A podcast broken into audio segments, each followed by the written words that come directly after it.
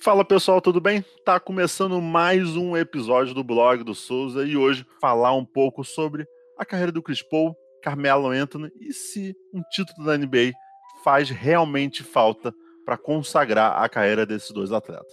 Mas antes de entrar no tema, eu quero só lembrar vocês que o blog está para assinantes no Catarse. Com somente 7 ou 10 reais você tem acesso a todo o conteúdo exclusivo do blog e ainda concorre a brindes e prêmios, todos ligados ao basquete. Vamos para o episódio.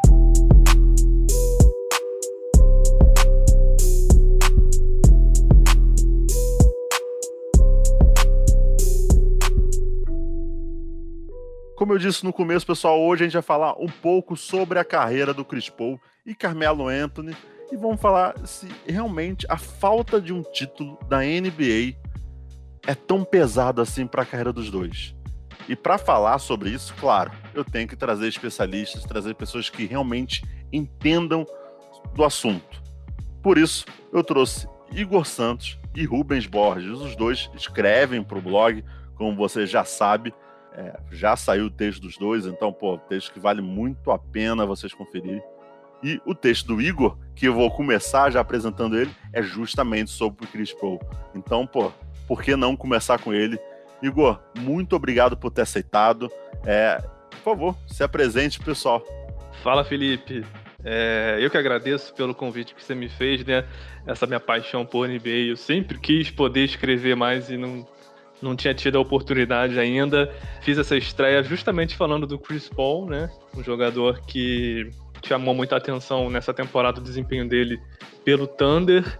E é uma questão que acho que nunca um debate nunca vai deixar de acontecer sobre aquela coisa assim um pouco de eu não sei como é que era antes da internet né quando as pessoas não ficavam entrando em fóruns para ficar debatendo sobre qualquer coisa se existia muito esses chamados haters, né? Que são as pessoas que estão ali, parece que é só para falar mal mesmo. Mas eu não sei se antigamente existia tanto isso, né?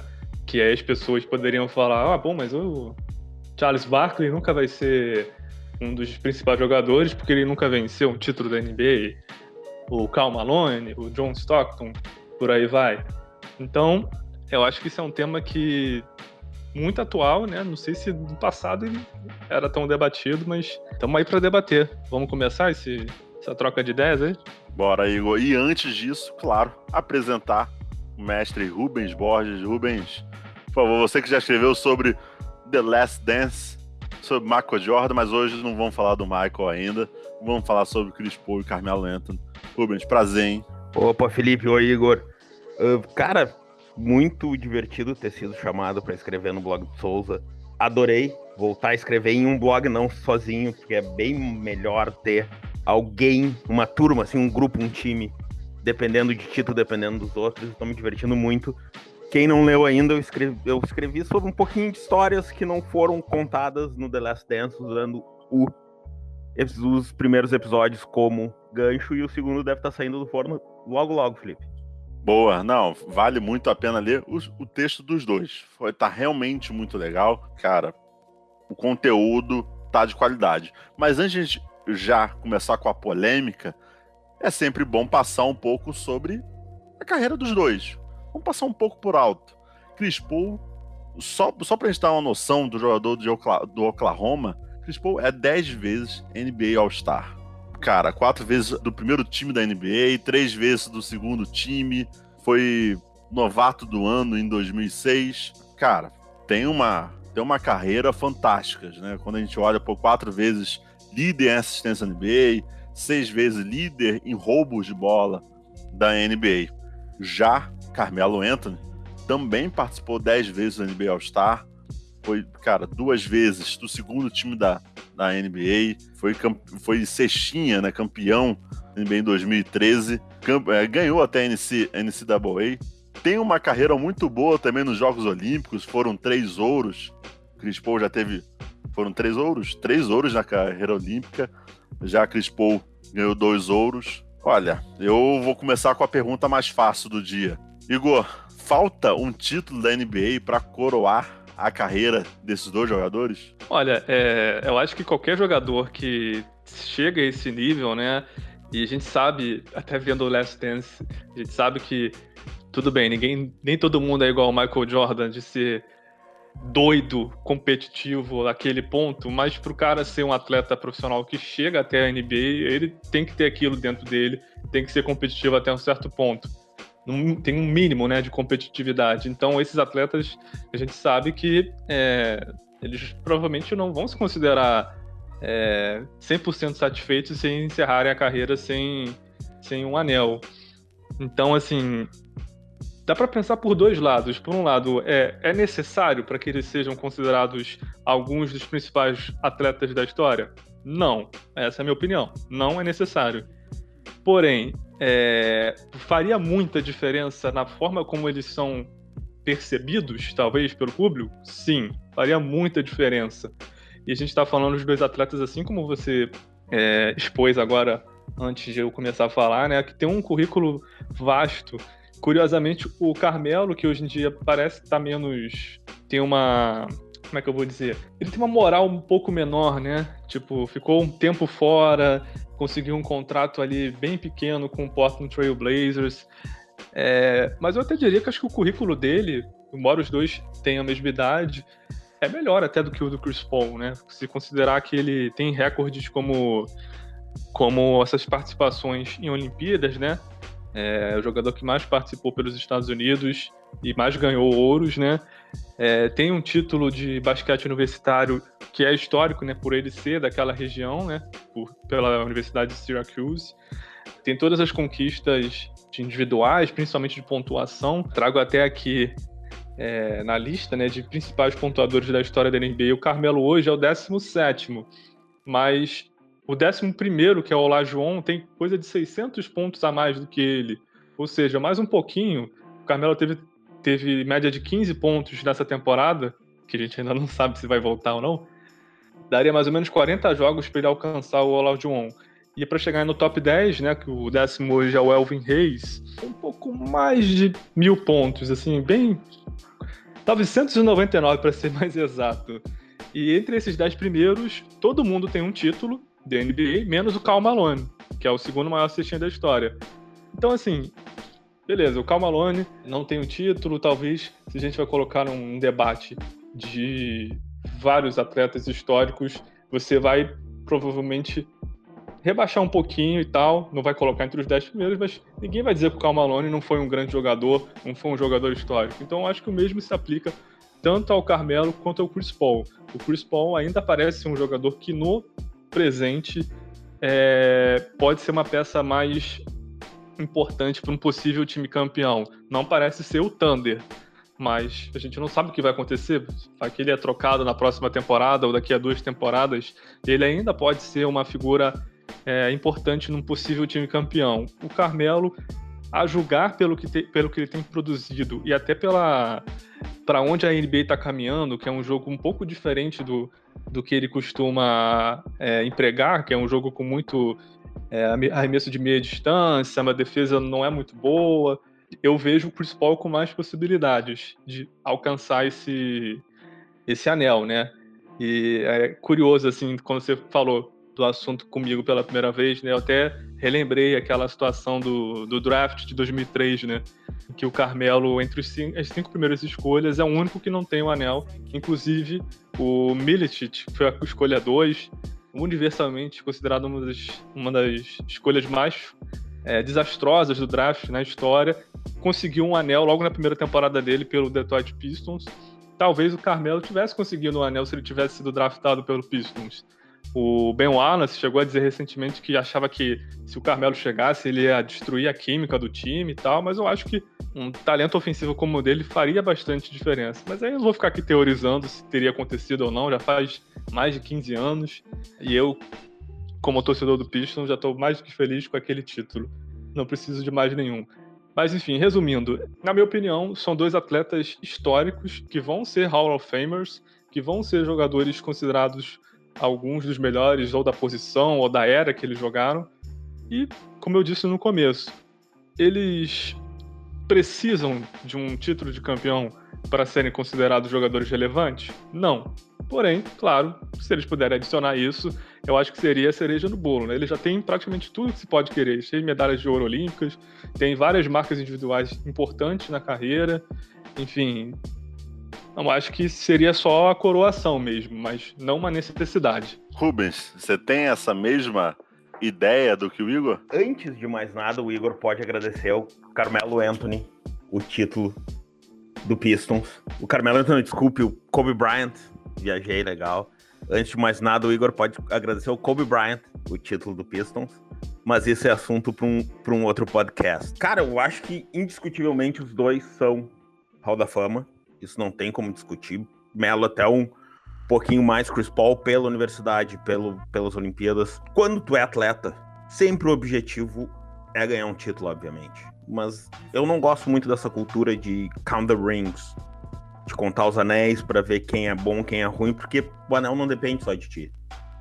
Tu tem toda uma situação uh, para tu conseguir, mesmo que esteja num time bom, com, com o primeiro título do Warriors, com, com Curry, Clay e o Green, eu comentei, e até ficaram bravos comigo, que o Warriors teve sorte. O Warriors teve, o Warriors teve sorte de, de ter uma temporada inteira saudável. Tem todos esses fatores. Além do time, tudo em volta, os adversários mais fortes, talvez tu não enfrentar nos playoffs, talvez tu, tu, tu pegar ele, o adversário ruim, machucado. Então não, não tem como achar que diminui muito a, o legado dos dois.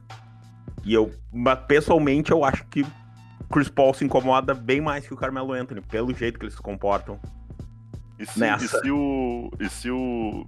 E se esse título fosse alguma coisa, James Jones seria aí um dos melhores jogadores da NBA, né? Só contando por alto, são dois títulos com o LeBron James é, no Miami e no, no Cleveland. Robert Torrey seria um, um dos 10 maiores da NBA, pô. Verdade. Mas vai lá, continua, continua. Não, e eu acho que, como eu tava dizendo, Chris Paul, pelo comportamento, parece ser bem mais obcecado com essa história de ganhar um anel. O, o Melo quer vencer, não digo que quer vencer, mas se ele quisesse só vencer, por exemplo, não teria se proposto a recuperar uma franquia amaldiçoada como o Nick. Teria ido para um tipo Bulls, que na época tava bem. O Chris Paul não tem essa. O Chris Paul eu acho que é obcecado mesmo. O Melo é mais a turma do Barkley. Ganha. Se não ganhar um anel, se ganhar, beleza, eu não vou ali me matar porque não ganhei. Mas você não acha que isso é agora do Melo? Porque assim, quando eu olho as duas carreiras, claro, o fato das Olimpíadas pesa muito pro Melo. O Melo também ganhou um NCAA, pô, que é fundamental.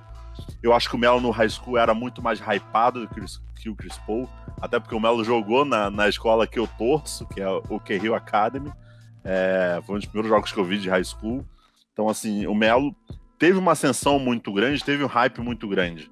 E quando a gente olha, é, quando os dois jogadores estão na NBA, pô, Chris Paul no Clippers, Melo no Knicks, e você, o Clippers é, é, é o patinho feio de Los Angeles. É, hoje, hoje em dia, hoje em dia não, hoje em dia você tem Kawhi, Paul George, mas assim, há um tempo atrás era, cara, era o time B de Los Angeles. O Lakers tinha um peso muito maior. E o Knicks, não, o Knicks tem esse peso muito maior de ser uma grande franquia, jogar numa das arenas mais conhecidas do mundo. E o Melo não ter conseguido levar essa equipe para um campeonato, para um título. É. Na visão de vocês, o Igor já até falou que talvez hoje quem esteja mais perto é o Chris Paul do que o Carmelo Anthony.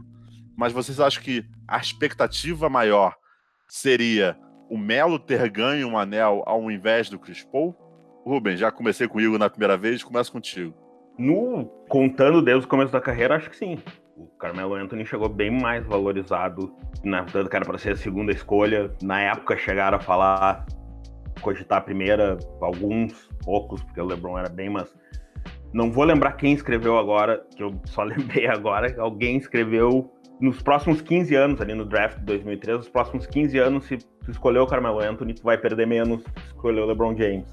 Então era essa expectativa que o Carmelo tinha. Agora, só o jogador não vale, né? Ele não teve times, principalmente quando ele foi, foi pro Knicks. O Knicks, infelizmente, tinha um contrato máximo preso num buraco negro, que era o Stoudemire.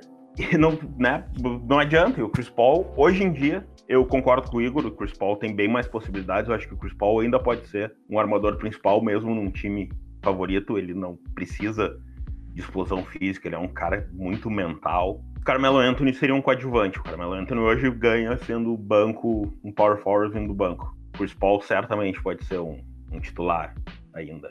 Para você, Igor. Só para pontuar aqui algumas coisas que o Rubens falou que eu também fiquei coçando aqui para falar, mas enfim, eu vou falar só agora. Uma das coisas que eu achei é, fundamental que o Rubens tocou é basquete é um esporte coletivo, né? Então, às vezes as pessoas ficam muito fixadas no que um determinado indivíduo fez, mas ele não jogou sozinho, né?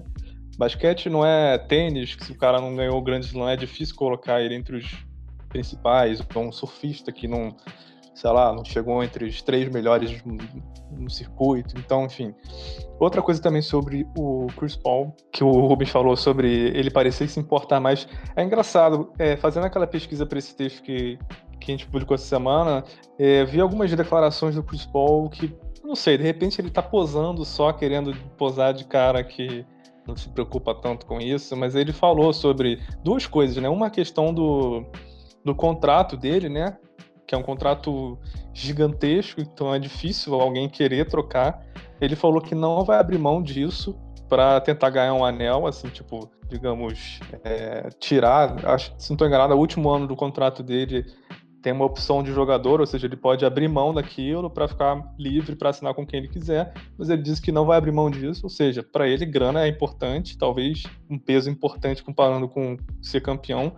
E outra coisa que ele falou é sobre essa obsessão, né? Ele, ele agora lá em Oklahoma, pela primeira vez na carreira, ele não tá. não tem a família dele junto com ele. É, ele tá separado da família.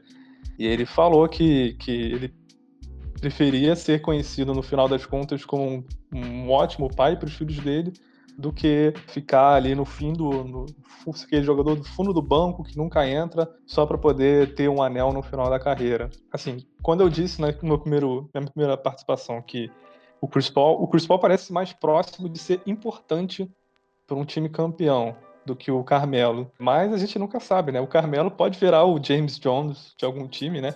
Aquele jogador que está ali só cumprindo ali, entrando para jogar três minutos por jogo e acabar dando sorte de se encaixar num time. Foi até o que você falou no. O Rubens também falou sobre ser um time, ser um esporte de coletivo, né?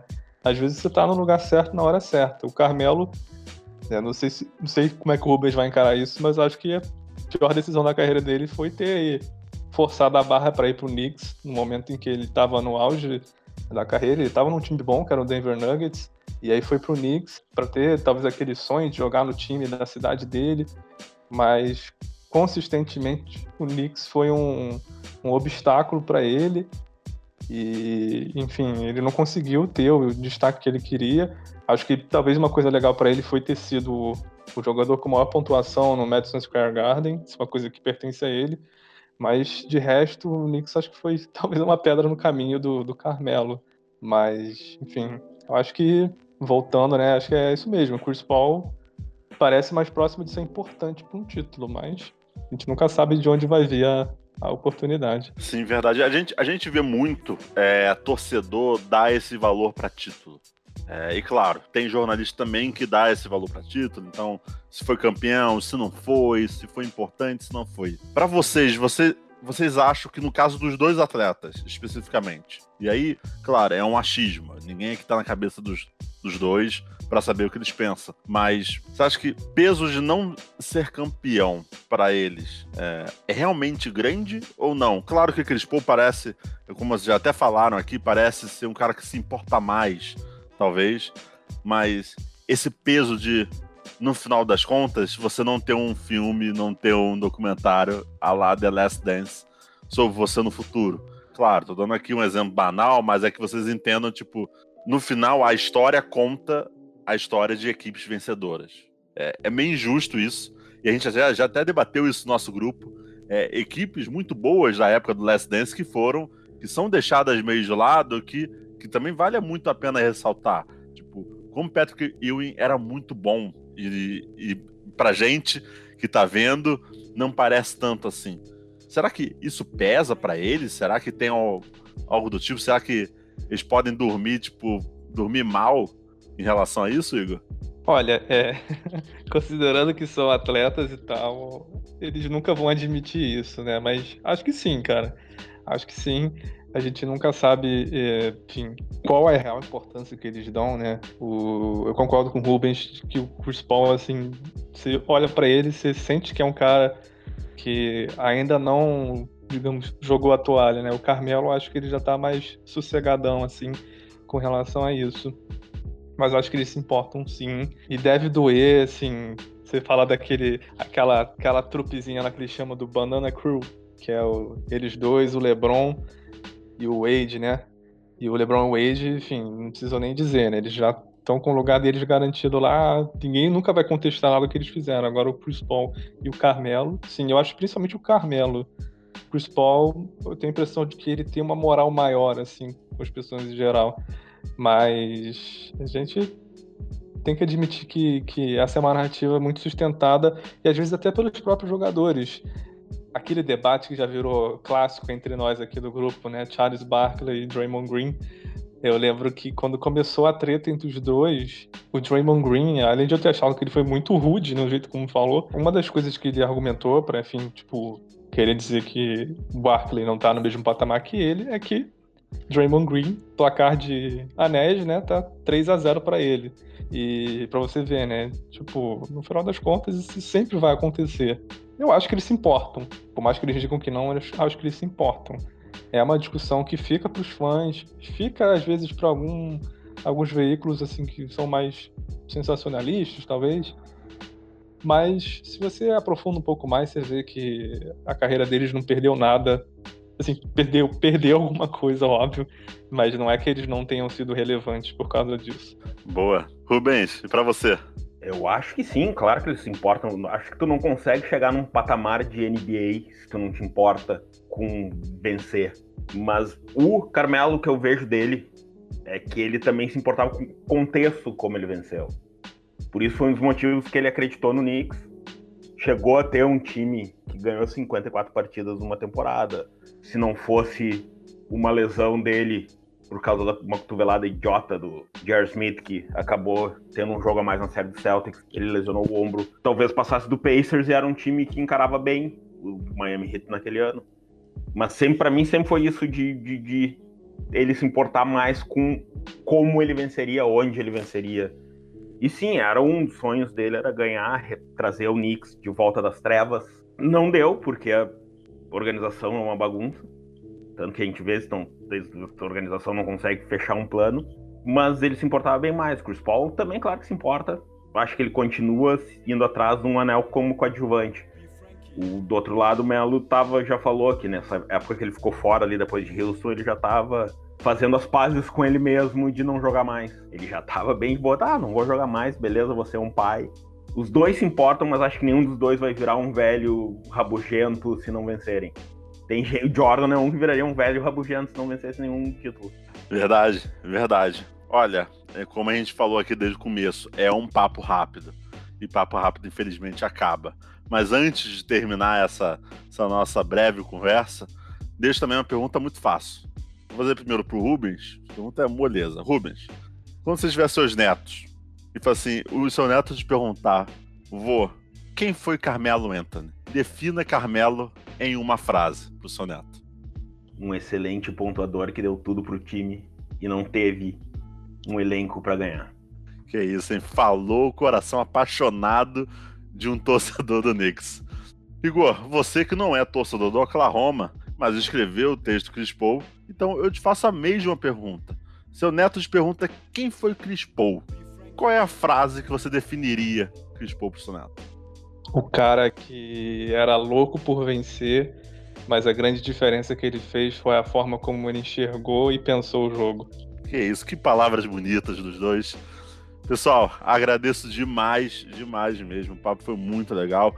É o primeiro de muitos, a gente vai ter vários temas. Esse foi leve, foi para aquecer, é o primeiro. A gente vai ter outros mais polêmicos. Eu sei que pô, o Rubens é fã do Draymond Green, vai concordar quando tiver Draymond Green e Charles Barkley, vai defender Draymond Green, e a gente vai conversar muito sobre isso é, lá pra frente, então agradeço demais, cara, de coração. Obrigado mesmo vocês aceitaram. Igor, momento Maguila agora, o famoso jabá, para você poder divulgar também as redes sociais, quem pode, é, se quiserem falar com você, por onde as pessoas podem te encontrar. Fala galera, então é o seguinte, quem quiser me encontrar no Instagram, tem uma conversa legal sobre basquete, procura lá Igor Saca. Não é uma piadinha nem nada, só é só uma, um jogo de palavras com meus sobrenomes, Igor Santos Carneiro. Igor Saca no Instagram. Eu também, é, agora eu tô um pouco parado, né, por conta dessa questão da pandemia e tal, mas tem alguns textos lega meus legais sobre basquete lá na Agência Brasil, o endereço é agenciabrasil.abc.com.br.